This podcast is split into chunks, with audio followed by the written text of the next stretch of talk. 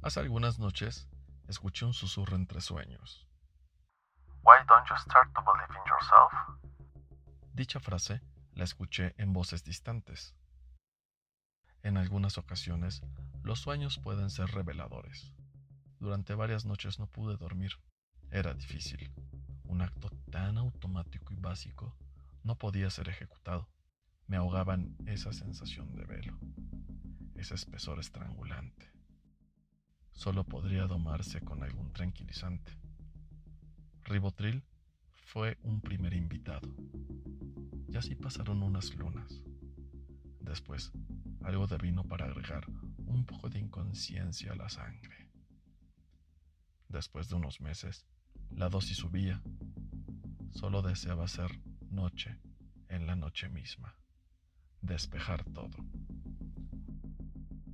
Hoy, ese sueño ajeno fue el catalizador de las cosas para sí. Contuve la respiración y comencé a llorar. Fue una despedida. Vi tu rostro. No pude detenerme.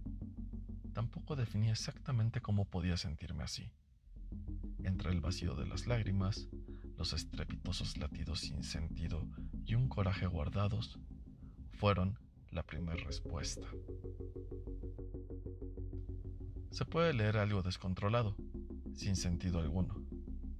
De pronto, recordé nuestras salidas, nuestras noches, las peleas por las situaciones que vivimos en todo instante, la fugacidad de los destellos de felicidad infinita, los chistes a medianoche, tu apoyo incondicional, los meses y los años escritos en nuestras pieles.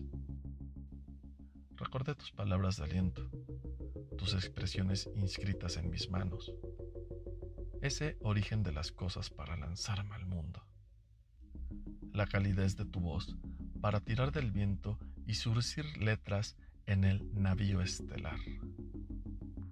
Todo puede ser fácil o difícil. Siempre ten en cuenta el lado de la moneda donde estés situado. He seguido tu consejo al pie de la letra. Cantado y bailado en soledad. Tomé la primer lluvia de mayo y dejé el tiempo atrás. Caminé esos senderos.